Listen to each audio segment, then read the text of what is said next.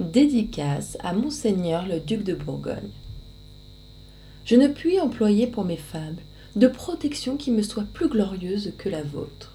Ce goût exquis et ce jugement si solide que vous faites paraître dans toute chose au-delà d'un âge où à peine les autres princes sont-ils touchés de ce qui les environne avec le plus d'éclat. Tout cela, jouant au devoir de vous obéir et à la passion de vous plaire, m'a obligé de vous présenter un ouvrage dont l'original a été l'admiration de tous les siècles, ainsi que celle de tous les sages. Vous m'avez même ordonné de continuer, et si vous me permettez de le dire, il y a des sujets dont je vous suis redevable, et vous avez jeté des grâces qui ont été admirées de tout le monde.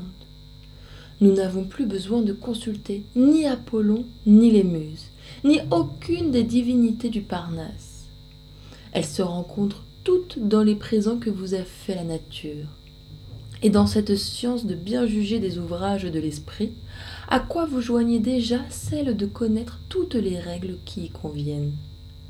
Les fables d'Ésope sont une ample matière pour ces talents. Elles embrassent toutes sortes d'événements et de caractères. Ces mensonges sont proprement une manière d'histoire où on ne flatte personne.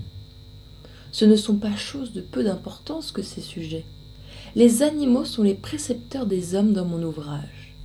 Je ne m'étendrai pas davantage là-dessus. Vous voyez mieux que moi le profit qu'on en peut tirer. Si vous vous connaissez maintenant en orateur et en poète, vous vous connaîtrez encore mieux quelques jours en bon politique et en bon généraux d'armée. Et vous vous tromperez aussi peu au choix des personnes qu'au mérite des actions. Je ne suis pas d'un âge à espérer d'en être témoin. Il faut que je me contente de travailler sous vos ordres. L'envie de vous plaire me tiendra lieu d'une imagination que les ans ont affaiblie. Quand vous souhaiterez quelque fable, je la trouverai dans ce fond-là.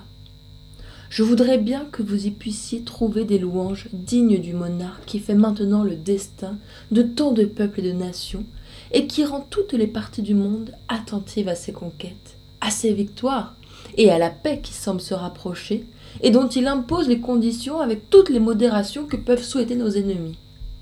Je me le figure comme un conquérant qui veut mettre des bornes à sa gloire et à sa puissance, et de qui on pourrait dire, à meilleur titre qu'on ne l'a dit d'Alexandre, qu'il va tenir les états de l'univers, en obligeant les ministres de tant de princes de s'assembler pour terminer une guerre qui ne peut être que ruineuse à leur maître, et sont des sujets au-dessus de nos paroles.